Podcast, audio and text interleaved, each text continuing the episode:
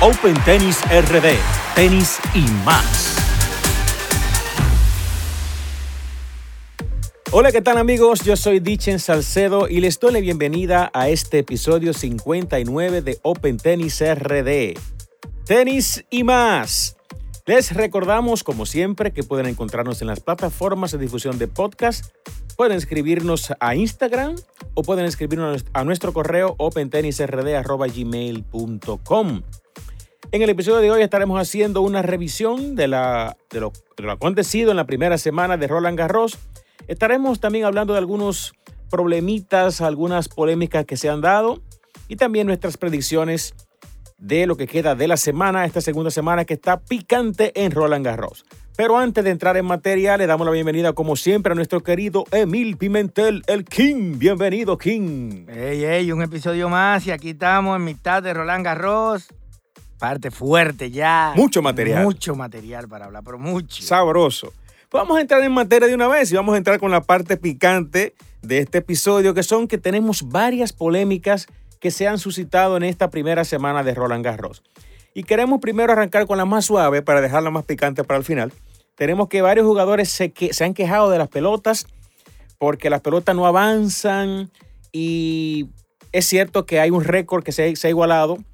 Eh, este, Roland Garros igualó la tercera marca de, más, de mayores cinco sets en un Grand Slam, con 30 partidos a la altura de hoy, jugando esos cinco sets lo que se proyecta que pudiera ser que se rompa el récord de más, de más cinco sets en la historia de los, de los Grand Slam. O sea que parece que algo hay por ahí con la pelota, que avanzan menos, que para ser winners se dificulta bastante.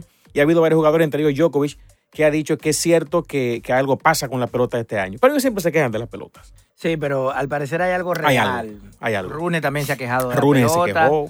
Y en el juego que tú ves, el mismo Alcaraz, que es un jugador de mucho winner, Tienen tú que- no le ves esa cantidad de winners. Sí. Tú lo que sí ves muchos errores de los rivales, mucha loquera, pero tú no estás viendo ese dique que dejó parado, que lo sobrepasó en juego porque lo está, se lo está comiendo a palo. Eso, No. eso yo no lo he visto en este Roland Y los números no mienten. Se ha empatado el- la tercera mayor marca de 5 sets en un Grand Slam. 30, Así es. 30 partidos a 5 sets. Y falta todavía la- la- los cuartos, Y falta, y la semi tenis. y la finales. O sea que podría romperse. tenis. O sea que algo, algo extraño hay ahí. Lo que sí vemos es que ellos están, no están conformes. Lo que tuvo fuera de lugar fue Medvedev. Que Roland Garros hizo la pelota para Ay, favorecer sí, a fulano. No, no, tú eres un, un jugador élite. Sí. Y tienes que cuidar los eventos en los que tú participas porque tú no lo puedes desprestigiar un evento Claro. que tú participas para ganarlo. No, y en la forma en la que... Vamos a hablar de, de Medvedev casi ya. Sí. La forma en la que salió y demás. Sí, sí. Así que vamos a dejarlo pa- para más adelante. La segunda polémica que tengo por acá es que las damas reclamaron que por qué no la ponen a jugar de noche, que siempre ponen a los caballeros a jugar de noche, que queremos que nos pongan a jugar en los horarios nocturnos. Pues resulta que el torneo la puso de una vez a jugar horario nocturno y entonces resulta que una parte dijeron que no están de acuerdo entre diga y diga, es Viatec. Sí, Que no, que no me pero pongan de noche. Ahí yo le echo la culpa a María Sme, ¿cómo es? La, la directora de Roland Garros. Un error. Caer ante la presión de las mujeres. Que me pongan, que, que no hay ningún juego de mujeres de noche. Porque yo todavía no sé por qué continúan esas discusiones. Esos son temas meramente económicos. Claro, Es un turno que tú lo vendes solo. Claro que Tú sí. vendes esa tanda sola. Entonces, si yo voy a vender una tanda sola, yo tengo que buscar algo que atraiga al público. Claro. Si las mujeres vendieran más que los hombres, toda la noche jugar a mujeres. Es un negocio. Claro, ¿qué le importa a Roland Garros que si es hombre, que si es mujer?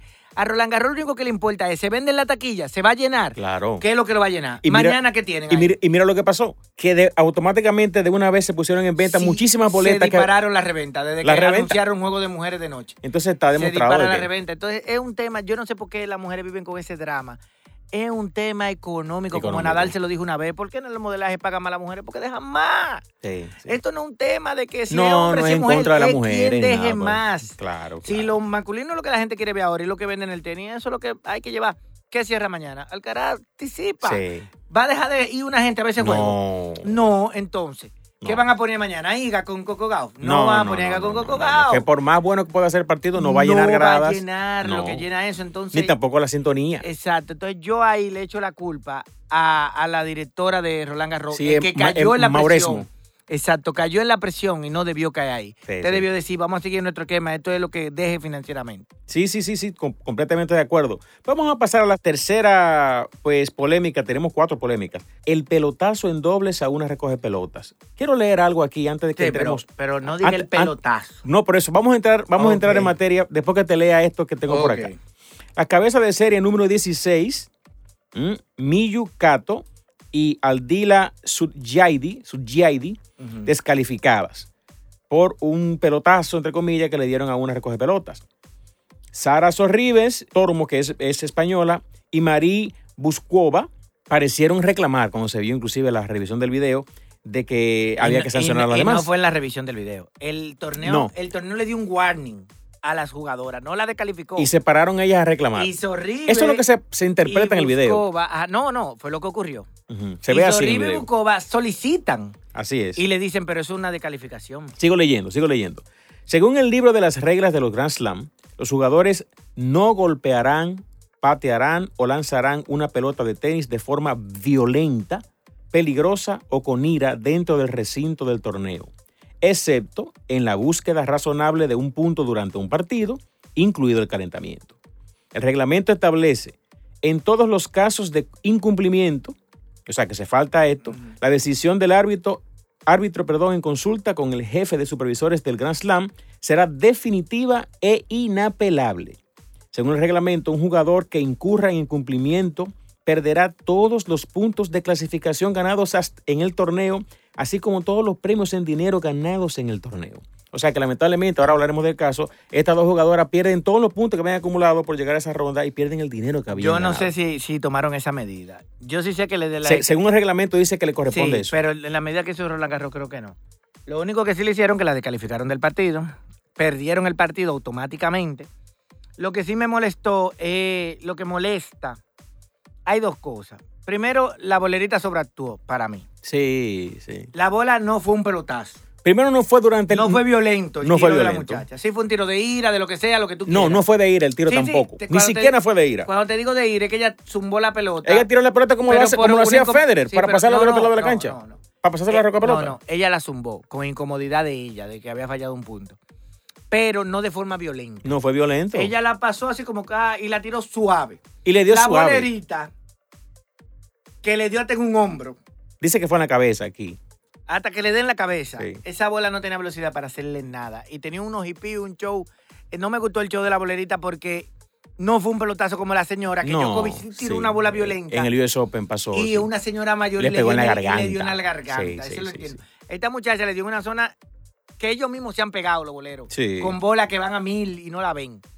No me gustó la sobratación de la bolerita, pero lo que sí es Lo del español. muy criticable es el torneo aún lo ve y dice, bueno, no fue algo como intencionalidad, no fue algo grave. Y le dan un warning que está bien. Y estas dos piden la expulsión y después se burlan. Se fajan Ah, a reírse. Yo no vi esa parte de la Ah, burla. pero es ahí que está el problema. Se fajan a reírse la grada. Ah, le expulsaron. Entonces ahí es que eh, es, algo muy desagradable, muy desagradable. No hay que llegar a eso. No, Tú no, sabes no, que como torneo, el torneo nunca quiere hacerlo peor, por eso el torneo da un warning, porque ve la situación, ve que no hay intencionalidad, ve que no fue un golpe de, de serio. Pero claro, si tú tienes jugador reclamándote que aplique una regla, tú tienes que aplicarla. Sí. Y la regla aplica de calificación. Warning. No, aplica de Ah, bueno, calificación sí, porque ya la, pasó así, la golpeaste. Pero entonces reírse, porque ni siquiera es que cogen la decisión, bueno, mire, es la decisión, lo siento. La verdad que no, vi esa parte de la Busca, risa. están los videos, fajar ri- riéndose, sentadas.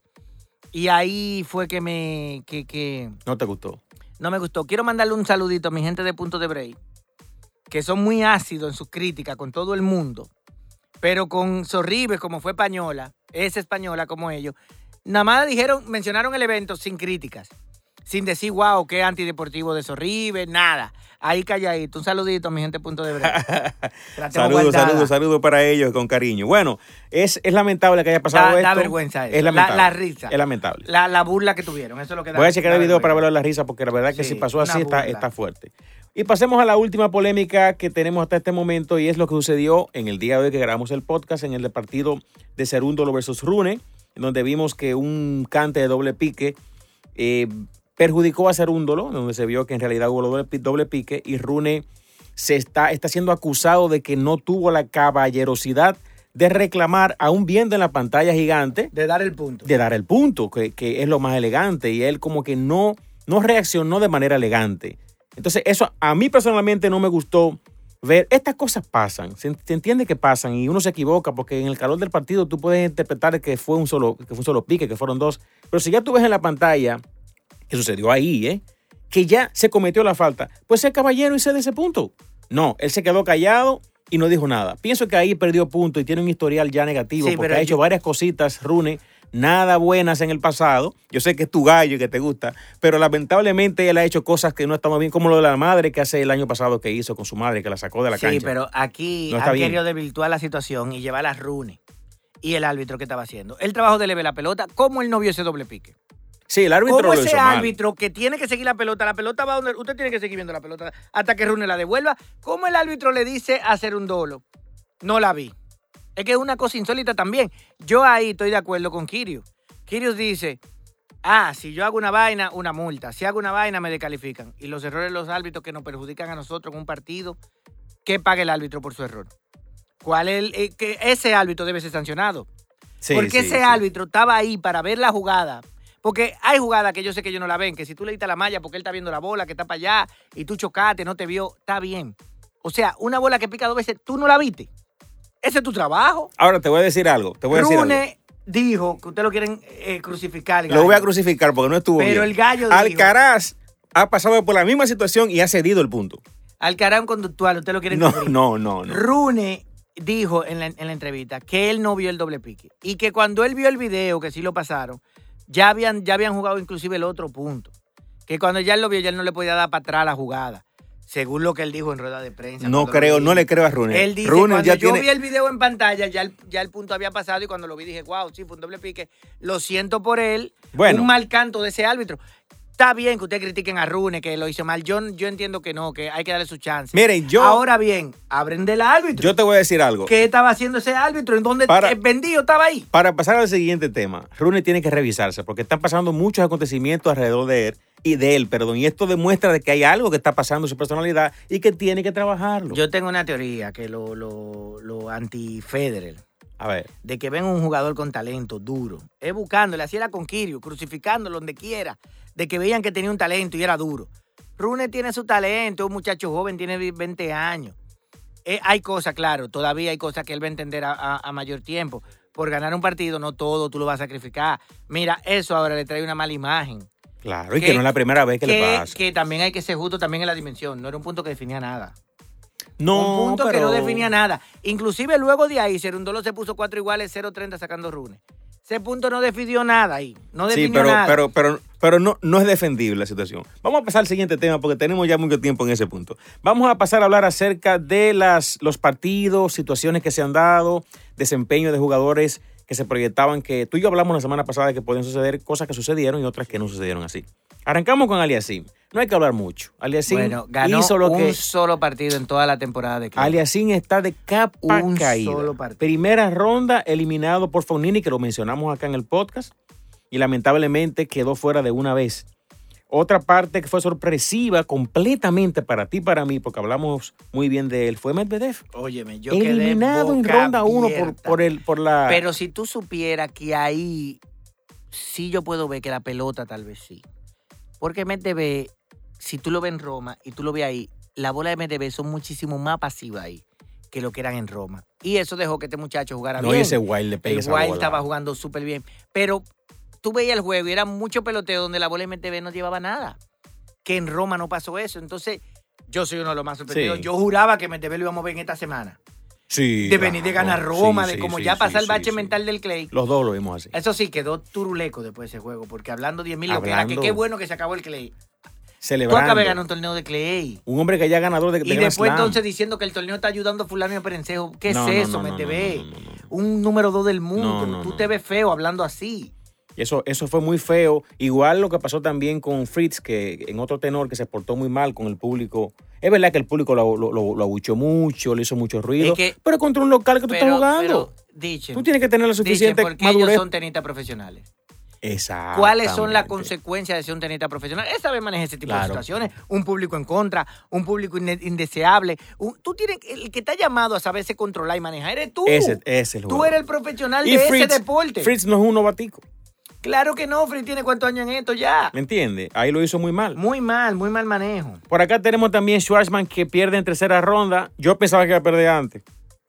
Schwarzman, Yo- porque está un slump terrible y la verdad es que lamentamos el caso de Schwarzman porque tiene ya un periodo muy largo que no ha estado... Él lleva un slon muy largo. Muy largo. En este torneo no le pasó el slon porque pierde de un sembrado que Sí. él hasta en su mejor momento lo podía perder. Lo que sí sorprende de en este juego con Tisipe es que aún ya ni juego le da. No, Porque antes por debajo él le jugaba y le ahí sí- y cualquier descuido le hacía un lío.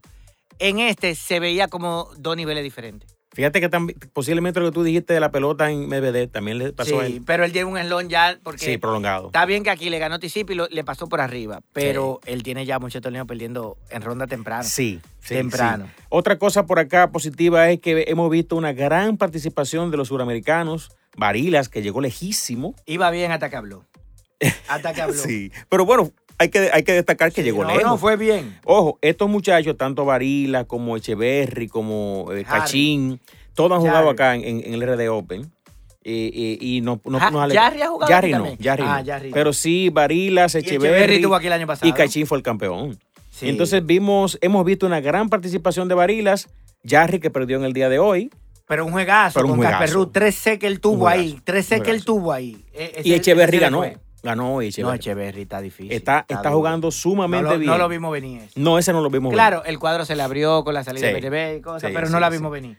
Entonces tenemos por acá que Cerúndolo ha tenido, ha sido una de las grandes sorpresas que ahí quiero dártela a ti. La pronostiqué. Que pronosticamos cada quien nuestras, nuestras sorpresas, que no, iban, no iban a ganar, Sí. pero iban a avanzar. Cerúndolo llegó una ronda más lejos del que yo dije. Yo había dicho que y el mío era eh, Foquina, que perdió en la ronda anterior. que Pero fue también- Djokovic, no se le puede criticar, fue No, con no Djokovic. fue con Djokovic. Sabíamos que ahí Sí, iba a ser sí, difícil. no se pero. Cerúndolo, no, yo no pensaba que iba a llegar tan lejos. Sí, y me gusta el juego de él. Y casi, casi gana. Me, gusta el juego de él. Sí, sí. juega es- bien, juega ataca.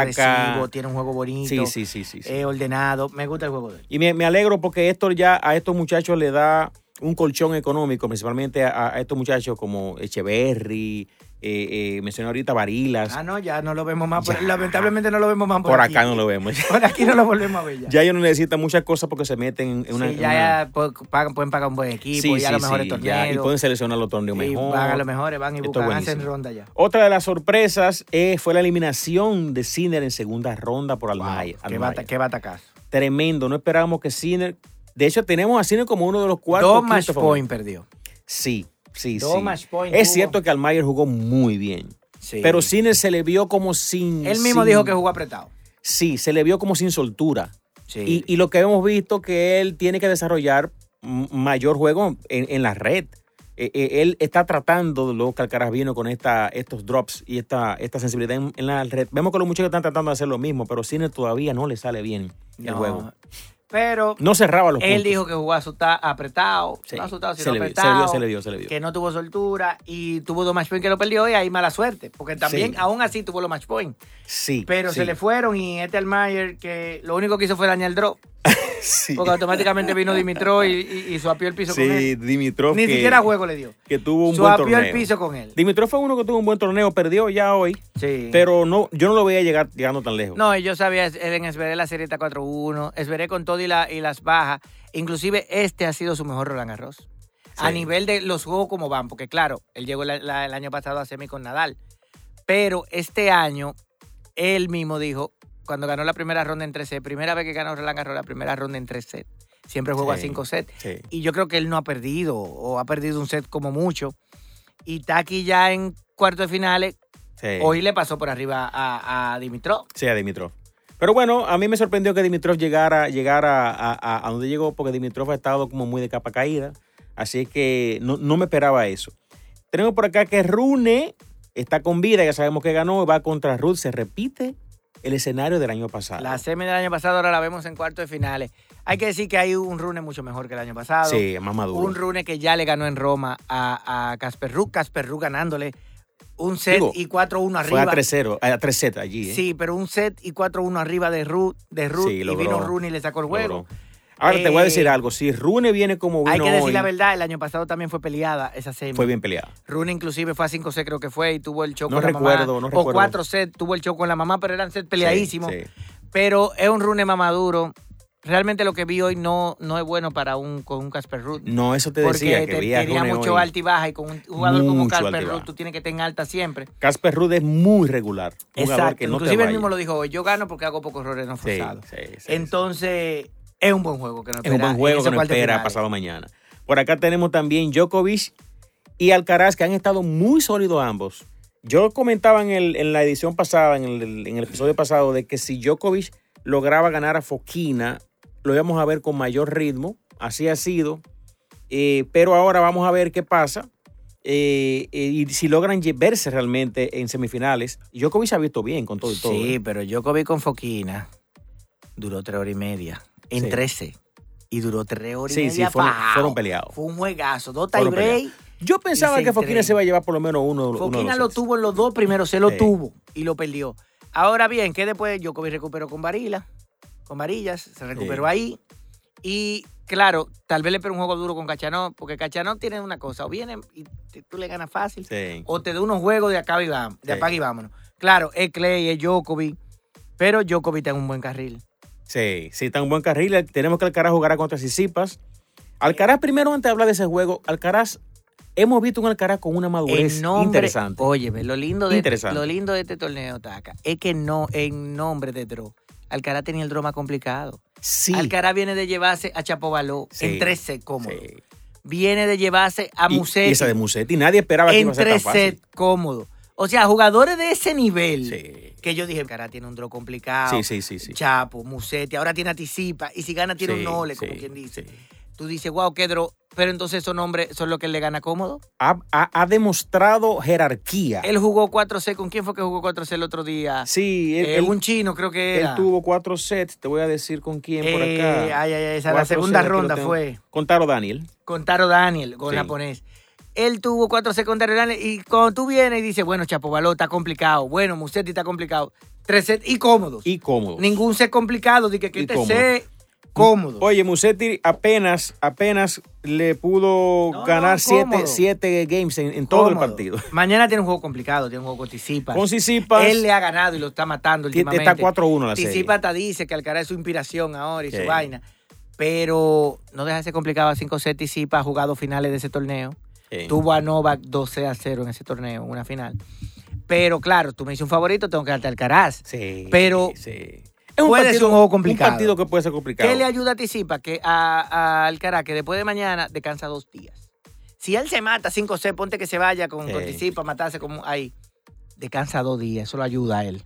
¿Cómo tú pronosticas eso? Yo doy ese partido Alcaraz y sí para 60-40%. Sí, yo hasta 75 que tú quieras. Porque la verdad es que Alcaraz está jugando No, muy no, bien no, y ya Alcaraz, está demasiado ya Alcaraz eh, está metido en la mente de Sisipas. Está demasiado duro. Sisipas sabe que ese jugador lo domina y que ha subido cada Sí. vez más su nivel. No, y que Alcaraz tiene dos años en el tour siendo duro, ¿verdad? Sí. Como dos años. Eh, Tisipa tiene que tener como cinco años. Sí. Y Tisipa diciendo que Alcaraz es la inspiración. O sea, tú Sí. tienes. Alcaraz debería decir: mi inspiración eres tú. Y tú lo dices al revés. Mi inspiración es Alcaraz. O sea, ya, ya ellos mismos mentalmente están un chin. Sí, sí, están un sí, chin sí. intimidados con Alcaraz. Y mira lo que dijo Musetti. Es el mejor del mundo. Yo, en realidad, esa, eh, eh, Musetti realmente estaba rendido en cancha. Al- el mismo Se perdió dijo: el jugador a vencer ahora Alcaraz. El logro es ganar Alcaraz. Sí. Ahora, hay que cruzar los dedos para ese Djokovic Alcaraz. Bueno, A 13 ahí. Sí, eh, que- Ay. queremos, queremos, queremos ver eso. Entonces vemos por acá que tenemos Djokovic contra Kachanov, ya tú, ya tú hablaste de ese Sí. partido. Es un partido que entendemos que aunque Kachanov puede complicarle un set o algo, no vemos que, que, que Kachanov le gana a Djokovic. Yo, no, lo veo, aquí. No lo Eh, veo. Para mí un 80-20, pero no deja de ser Cachano un jugador del top 20, Sí. que sabemos que ha hecho buenos torneos, muy buenos juegos a mucha gente. Quizás en cancha dura Kachanov pudo complicarle un poco más por la derecha que tiene y eso, pero no, no, no, no, no. No, no lo veo, no lo veo. Igual tenemos por acá, ya hablamos del Rune De versus Ruth Y Echeverry con Esveré. y Echeverry con Esberev. Ese es un partido interesante, ¿eh? Sí, debería ganar Esveré también. Porque favorito el- el ahí favorito, a más, pero, Pero Echeverry viene con una fuerza, con un pero aire. Echeverry viene con una confianza grande. que no sabemos No ha perdido un set todo el torneo. ¿Cómo? No ha perdido un solo set en todo el torneo. Eh, mira, hoy gana el primero en tiebreak larguísimo y después le mete un 6-0, 6-1. Algo Increíble. impresionante. Pero claro, si tú me dices, yo no pondría un peso a Echeverry ahí.